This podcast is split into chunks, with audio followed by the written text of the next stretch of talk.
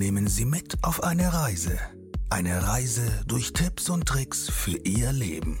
Unternehmer, Coaches, Berater und Menschen, die aus dem Nähkästchen plaudern. Lassen Sie sich inspirieren und hören Sie aufmerksam zu, denn Sie wissen genau, wovon Sie sprechen. Ein herzliches Willkommen von unserem Podcaster, Dennis Philipsen.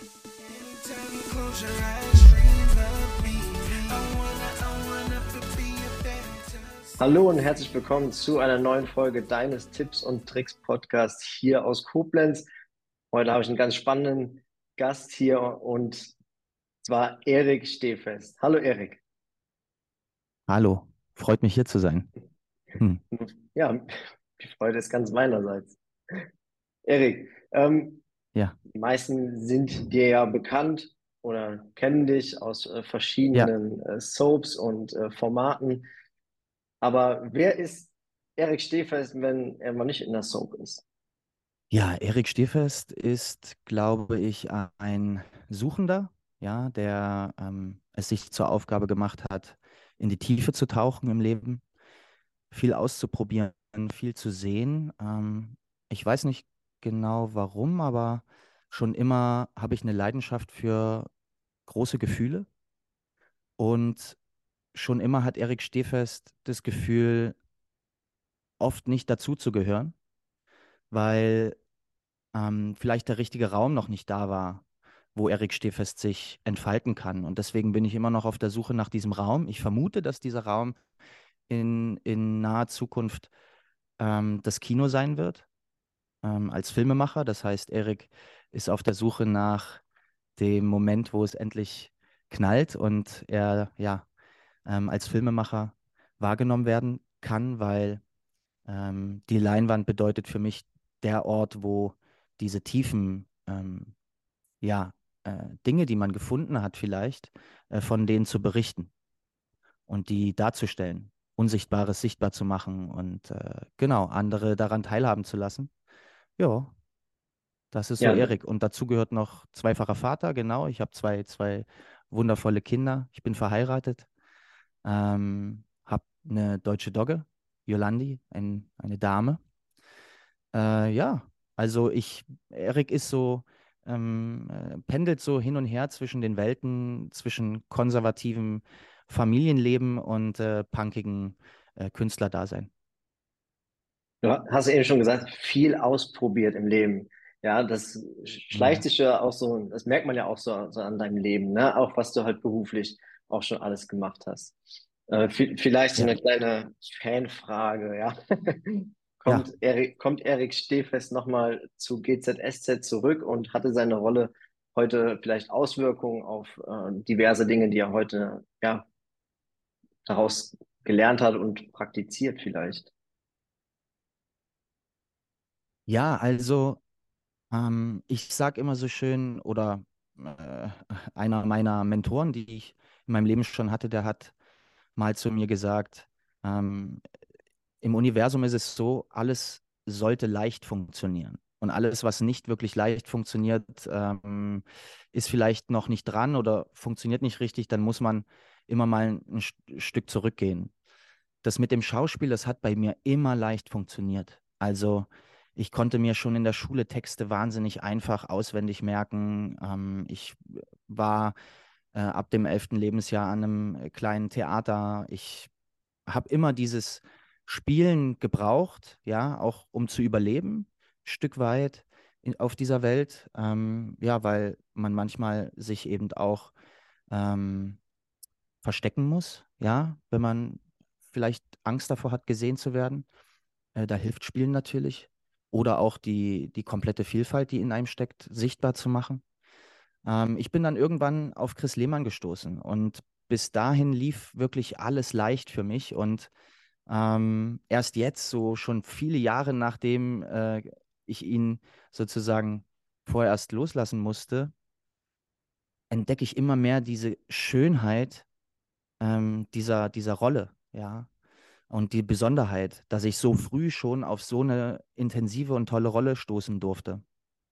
Ähm, dadurch, dass ich eben so, ich sage jetzt mal wirklich in Anführungsstrichen, verwöhnt war, ähm, war das halt da. Und Ja, ähm, Chris Lehmann ist und bleibt äh, ein großer Teil auch Erik Stehfest. Also ähm, wir haben uns da, glaube ich, äh, wunderbar ergänzt, die Charaktereigenschaften hin und her zu schieben, ja, voneinander zu lernen. Ich finde, eine gute Rolle, die ist auch immer bereit als Spiegel, ja, äh, sich auszutauschen. Klingt ein bisschen ambivalent, ist es auch. Also man lebt dann nicht mehr alleine, obwohl man alleine ist, sondern man lebt ja dann mit dieser Rolle noch. Und Chris Lehmann ist nicht tot.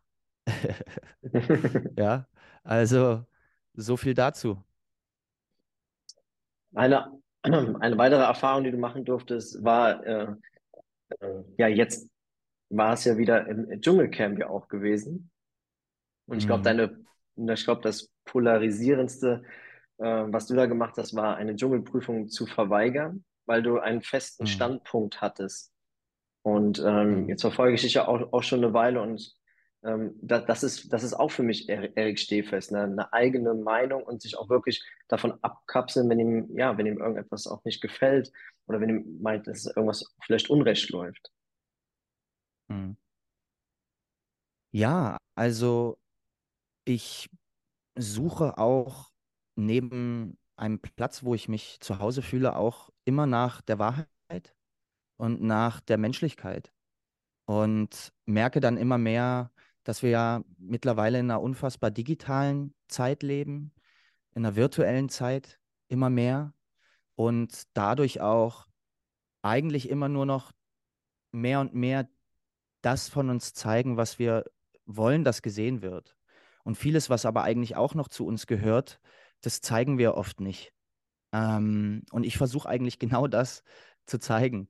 Ja, ähm, was nämlich auch noch zum Menschsein dazugehört, dass man mal in einen Konflikt reingeht, dass man eine Meinung hat, die man aber auch gerne wieder verändern kann, ähm, dass man sich auch mal nicht gut fühlt, äh, ja, dass man Werte im Leben sucht, also und dass man mal ungeschminkt ist, dass man ja einfach diese vielen Facetten vom, vom Menschsein, die versuche ich irgendwie äh, an genau diese Orte zu bringen, genau wie zum Beispiel den Dschungel. Ja. Mhm. Orte, die du auch aufsuchst, äh, sind zum Beispiel jetzt auch gerade das äh, sächsische, die sächsische Schweiz. Ähm, was bedeutet für mhm. dich Rückzugsorte ja. zu, äh, wahrzunehmen? Rückzugsorte wahrzunehmen, das ist ähm, ganz spannend, weil ich weiß nicht, ob das viele da draußen kennen, aber es gibt so Kraftorte. Ja, es gibt Kraftorte, da merken wir, wenn wir dort sind, dann brauchen wir im Grunde genommen nichts. Da sind wir einfach und aus irgendeinem Grund durchströmt uns dann wieder Lebensenergie und Lebensfreude, äh, die wir vielleicht da, wo wir arbeiten oder wo wir vielleicht sogar ähm, unsere Wohnung haben, ähm, wo das irgendwie gar nicht so möglich ist. Und meistens, so habe ich das ähm, im Austausch irgendwie mitbekommen, sind das Orte, äh, wo wir so herkommen, wo wir unsere Kindheit oder Jugend verbracht haben, irgendwo. Genau. Deswegen Rückzugsort ist für mich immer auf jeden Fall Kraftort auch und ähm, dieses Erinnern an ja, Kindheit und Jugend.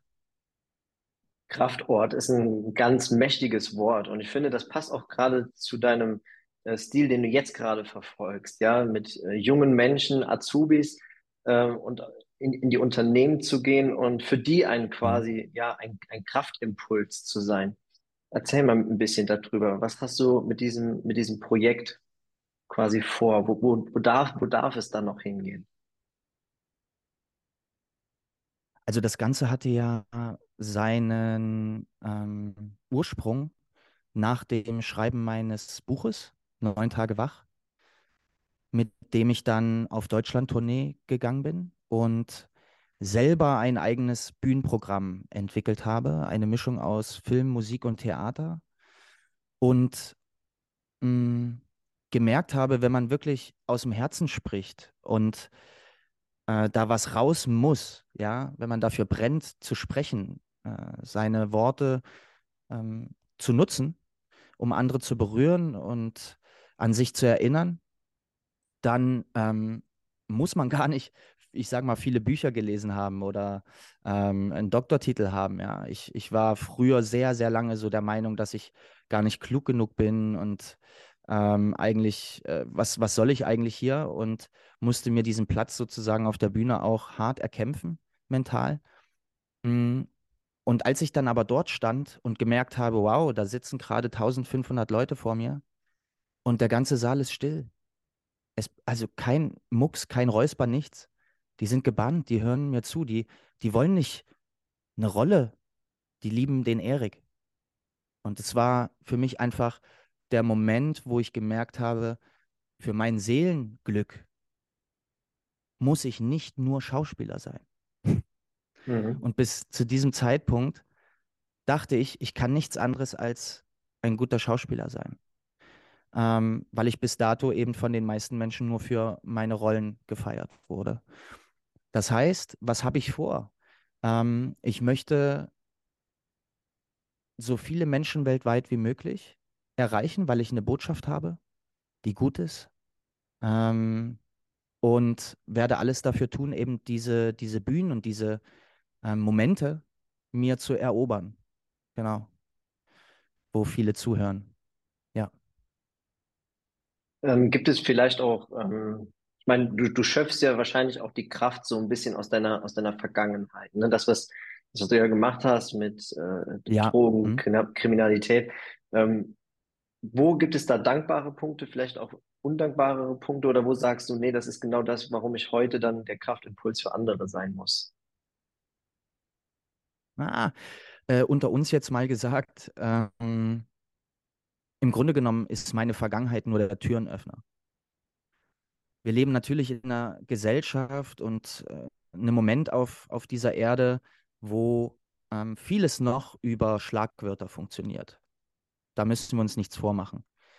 Wenn also die Menschen hören Suchtprävention und ähm, Drogenvergangenheit und äh, Missbrauch oder ähm, Identitätssuche, was auch immer, dann öffnen sie mir ja viel schneller die Räume, als wenn ich sagen würde, ja, ähm, ich möchte über die verschiedenen Stufen der Ich-Entwicklung reden, ich möchte mit den Leuten in, ins Gespräch kommen, um dafür zu sorgen, dass wir evolutionär irgendwie aufsteigen und so weiter. Da lädt mich ja keiner ein, wenn ich dann mit dem ganzen Zeug anfange. Das heißt, meine Vergangenheit ist nur der Türenöffner. Wenn ich dann auf der Bühne stehe, bin ich lieber im Hier und Jetzt, zu fühlen, was braucht der Raum, was sind da für Menschen vor mir. Ähm, und ja, dann entwickelt sich ein Gespräch auch immer unterschiedlich. Ne? Also nichts ist da groß vorbereitet. Klar, ich habe irgendwie so meine, meine Stichpunkte, aber äh, mir geht es viel mehr um, um so einen echten Moment, den zu kreieren und den Menschen auch zu zeigen, wie, wie ein echter Moment aussehen kann. Ja? Wenn da jemand auf der Bühne steht, der eben auch mal nach Wörtern suchen muss und sich Zeit nimmt und einen anschaut. Und ähm, ja, genau. Hm. Mhm. Gerade ja, junge, junge Leute, die, ja, die sind ja quasi mit dir aufgewachsen, sage ich jetzt mal. Ähm, ja. Wa, wa, was überwiegt da mehr? So der Fan-Moment oder ist das eher so nach einem Seminar, wow, ich habe gerade Erik Stehfest jetzt richtig kennengelernt und ähm, ich nehme mir das so zu Herzen, was er gerade, ähm, ja, mir gerade versucht beizubringen oder was er mir auch beigebracht hat. Ja, das war natürlich irgendwie so ein Reifeprozess. Äh, auch das war natürlich ein riesen Türenöffner, der Fanmoment. Ja, äh, mache ich mir gar nichts vor. Die ersten Lesungen, da sind die Leute wirklich äh, äh in, in, den Saal gerannt, um irgendwie einen, einen guten Platz zu bekommen. Ähm, das war für mich total strange. Ähm, habe aber natürlich festgestellt, okay, die meisten sind natürlich irgendwie da, weil sie Chris Lehmann sehen wollen. Ähm, und jetzt mittlerweile ist es tatsächlich so, dass nach so äh, einem Vortrag oder so einem Gespräch mit mir dann ähm, persönliche Nachrichten zu mir kommen, wo drin steht, wow, äh, so habe ich das Leben noch gar nicht gesehen, ich habe das und das. Ja, also die Menschen reden gar nicht mehr von mir, sondern von sich. Ja. Und das ist ja immer so der allererste Schritt, dass du wegkommst von diesem, ich höre jemanden zu, sondern eigentlich geht es um mich. Um mich soll es gehen. ich höre jemanden zu, damit ich über mich nachdenken kann und möchte dann auch über mich reden. So. Und da bin ich einfach auch genau der Richtige. Mein Kanal ist genau dafür da.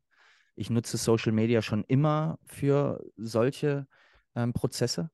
Ähm, sag den Menschen oft auch, du, es kann sein, dass ich niemals antworte, aber bitte hör niemals auf zu schreiben. Weißt du, wie ich meine? Oh. Mhm. Weil so, ich lese es schon. Ähm, und Schreiben ist auch so ein ganz wichtiger Prozess. Ähm, damit holst du schon so viel raus aus dir, was du vielleicht gar nicht mehr so tief in dir drin haben willst.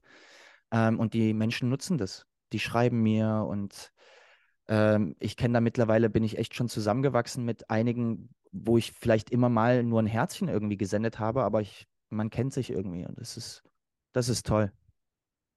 Deine Frau ist ja Sängerin. Ist das schon so ein bisschen ja. vielleicht auf dich übergeschwappt? Also sieht man dich vielleicht mal bei DSDS? Das hast du ja auch noch nicht. Gute Idee. Sehr gut. Ja, äh, lustigerweise jetzt im Sommer kommt Ediths Album äh, raus, an dem wir zusammen gearbeitet haben. Wir haben es zusammen geschrieben und ähm, alles. Und da werden wir sogar zusammen äh, ein, zwei Liedchen trällern. Genau, also das ist für mich ja auch so, eine, so ein ganz kleiner Teil von der Definition von Liebe. Mhm. Äh, die Chance, miteinander, aneinander zu wachsen und die Fähigkeiten des anderen so zu verinnerlichen, als hätte man sie sogar selber gelernt. Ja, also ähm, die, die Chance hat man mit seinem Gegenüber, der vielleicht fünf Jahre studiert hat für ein Wissen, dir das innerhalb von Wochen zu übertragen.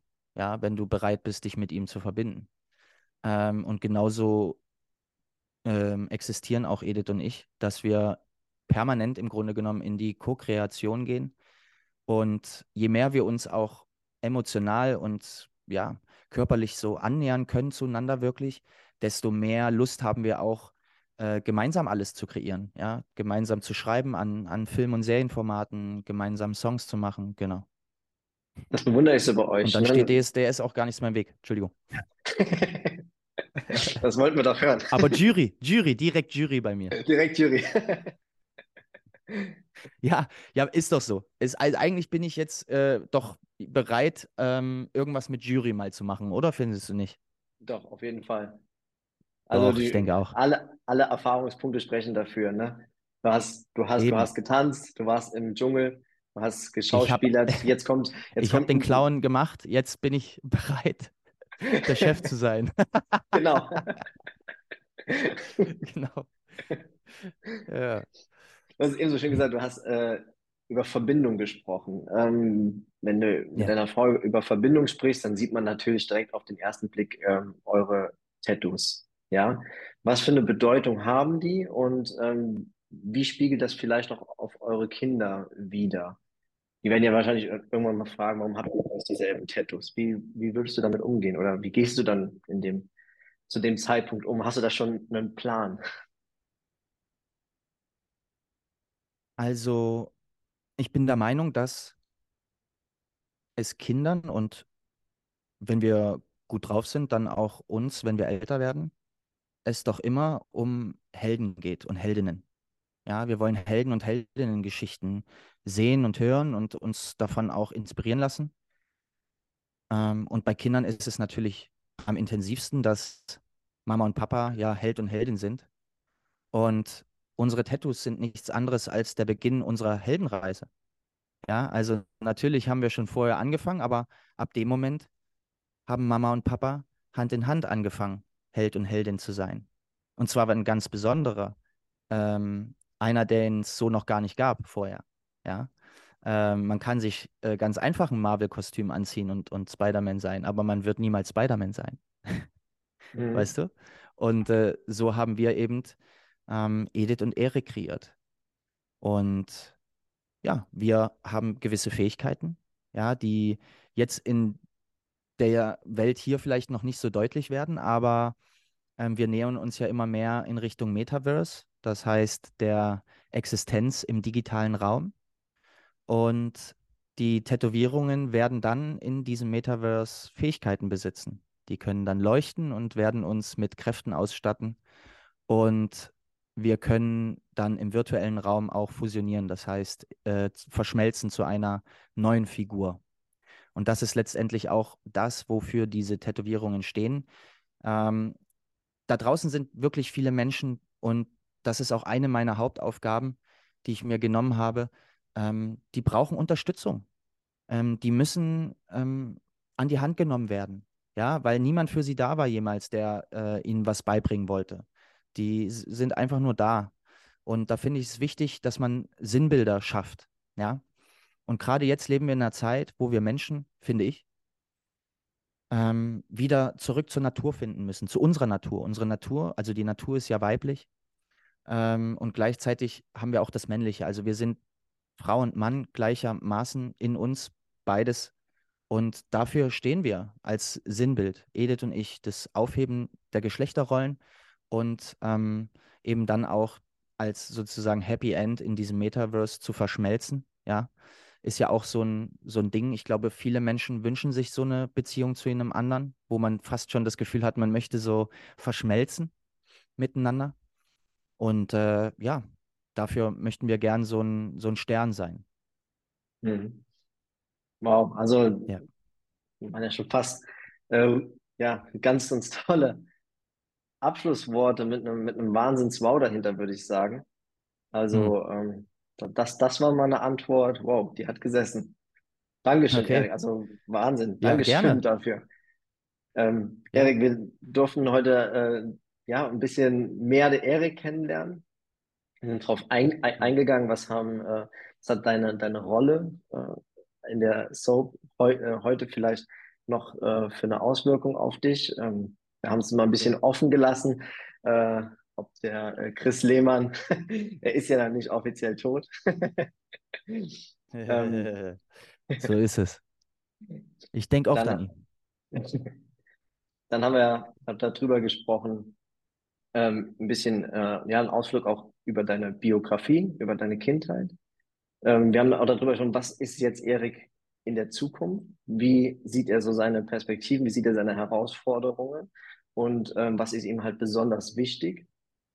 Und wir haben über seine Kraftplätze gesprochen. Und äh, sein wichtigster Kraftplatz war oder ist zu Hause und haben da über die, ja, über die Verbindungen zu seiner Frau, zu seinen Kindern und äh, einmal den, den Ausblick oder beziehungsweise die Rolle des, ja, des neuen Helden interpretiert. So sieht's aus. wow. Und das in so kurzer Zeit, ne? Und das in so kurzer Mann. Zeit. Ja. Erik, vielen, vielen Dank, dass du hier warst. Danke dir auch. Bis bald. Bis bald, Erik. Mach's gut. Ciao.